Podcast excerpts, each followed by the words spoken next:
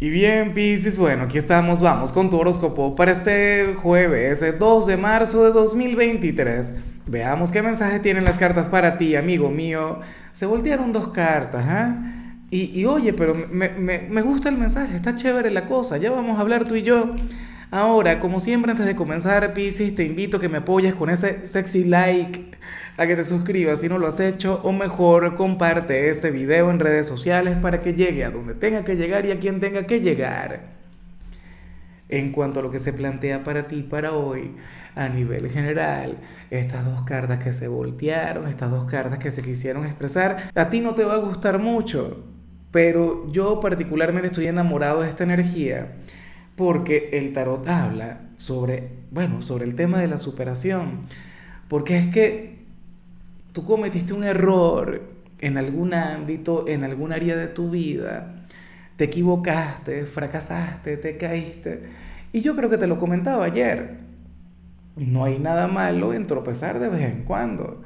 O, en dar por perdida una batalla. Porque la vida es así. O sea, nosotros no podemos decir que no hay derrotas. ¿Ves? Pero aparentemente esto es algo que tú tienes que volver a intentar. Porque no has cerrado ese capítulo porque eso todavía no se acaba. Se acabará cuando se tenga que acabar. ¿Cómo es que dice aquella frase? Que se puede perder una batalla, pero no la guerra. A esa guerra le queda, compadre, comadre, y todavía le falta un poquito.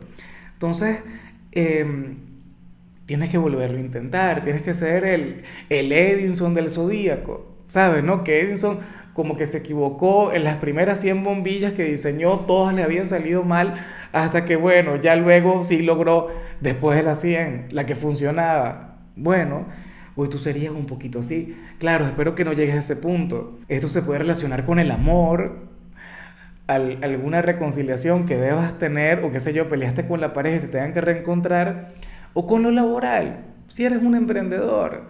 Si lo intentaste y fallaste, ¿qué vas a hacer? ¿Vas a volver a la vida de antes? ¿Vas a volver a, sabes?